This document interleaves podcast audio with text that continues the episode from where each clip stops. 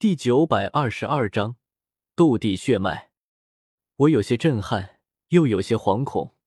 细细看去，只见这陵墓极其简陋，与曾经在蛇人小世界见到过的历代蛇人女王的亡灵比起来，萧玄的陵墓完全看不出这是一位斗圣强者远古八族族长的陵墓。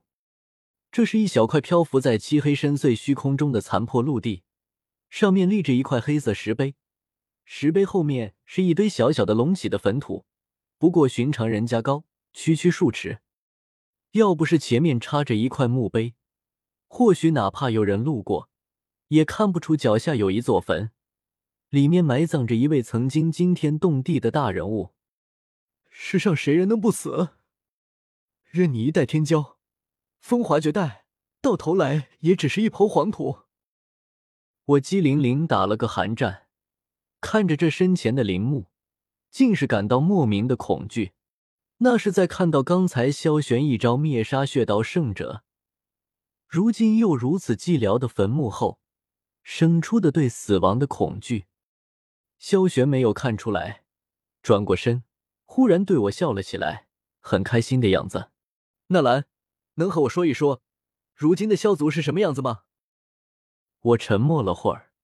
还是选择与萧玄如实说，将这些年来萧家的一切过往和所知都大概告诉了他。先祖，如今早没了萧族，有的只是无坦诚萧家。一件件事情说出，萧玄听得极其认真和入迷。或许是在天幕的几千年中，他日复一日的过着同样的生活，从来没有听说过不一样的、外界未知的事情。萧玄听得如痴如醉，好像自己依旧还是萧族族长。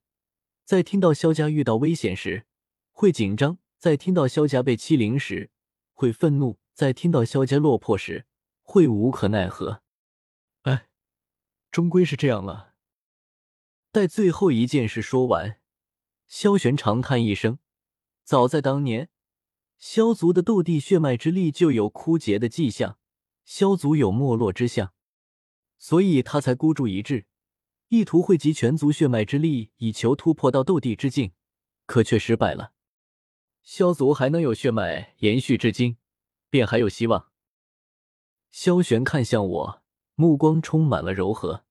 萧家有你，也是充满了希望。我微微有些不好意思，毕竟刚才讲述的时候，还是忍不住略有改编。不过改编不是胡编，我也没有太夸张。跟我来吧，我留了一些东西给你。萧玄一步迈出，身形陡然消失不见，原地只剩下一道空间裂痕。透过裂痕口，能看出里面竟是一个小型空间，四周是浓郁到实质的空间之力，而那中间，竟是完全由空间之力凝结成的一个池子，拖着一池猩红的鲜血，银白色的空间之力。与猩红的血池形成鲜明对比，我站在空间裂痕外，一时间竟有些不敢踏足进去。这里可是天幕，这里本来就是一处奇异空间，而萧玄竟然在这里面又开辟了一个空间。哪怕这空间非常小，不过一间普通房间那么大，依旧可以看出萧玄的恐怖。想了想，我才终于迈动步伐。走入血池空间内，小医仙一眨不眨的看着我，一见我进去，立刻紧跟而来。而后那道空间裂缝消失的无影无踪，整个血池空间完全密封起来。银白色的光亮中，只剩下萧玄和我，还有小医仙三人。当年我拼尽全力，保留了一些斗帝血脉，并且用尽一切手段封印，所为的。就是能够再度造就出一位拥有斗帝血脉之力的族人。现在的我，仅仅只是一道残魂，振兴萧族的事我已无法完成，但天不亡我萧族，我相信你会做的比我更好。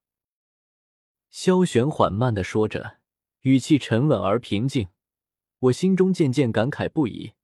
看来萧玄不仅是一位绝顶强者，更是一位有担当的族长。以他精彩绝艳的天赋，萧族对他的帮助恐怕远没有他为了萧族背负的重担多，可他还是选择去承担那份责任，以一己之力托起一个即将没落的远古种族。可惜的是，哪怕风华绝代如萧玄，最后也担不起这份重担，成了天幕中的一抔黄土。反光与他同时代的魂天帝，依旧桀骜傲视整个斗气大陆，连那古猿也是狗到巅峰。成了古族族长，生了个如花似玉的女儿，享受天伦之乐。冷冷清清，凄凄惨惨戚戚。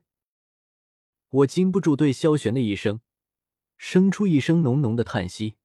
他却不知，哪怕已经死了数千年，依旧在为了生前的执念而在哪里絮絮叨叨。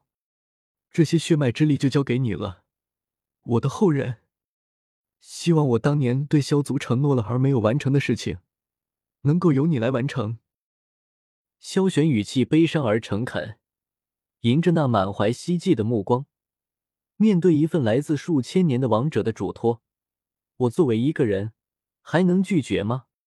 我也变得伤感起来，声音低哑抽泣：“先祖您就放心吧，我一定会带领萧族做大做强，再创辉煌。”正所谓先帝带动后帝，别的不说，等我成了斗帝，萧炎肯定也得成斗帝，然后我再想办法让我那小未婚妻萧媚儿也成斗帝，到时候萧族一族两斗帝，比之远古时期那位萧帝在世时还要辉煌两倍。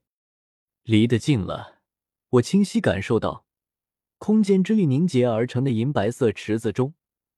那艳红的血液里蕴含着一种奇异伟力，那种感觉说不上来，可就像是看到了世界上最伟大的东西，玄之又玄。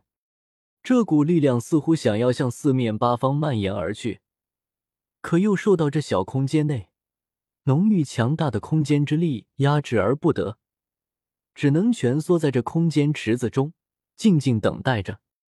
数千年的等候，只为了一位有缘人。这就是斗帝血脉吗？传承自远古时期，一位位斗帝的血脉之力。我心潮澎湃，没有想到自己竟然还有机缘得到这东西。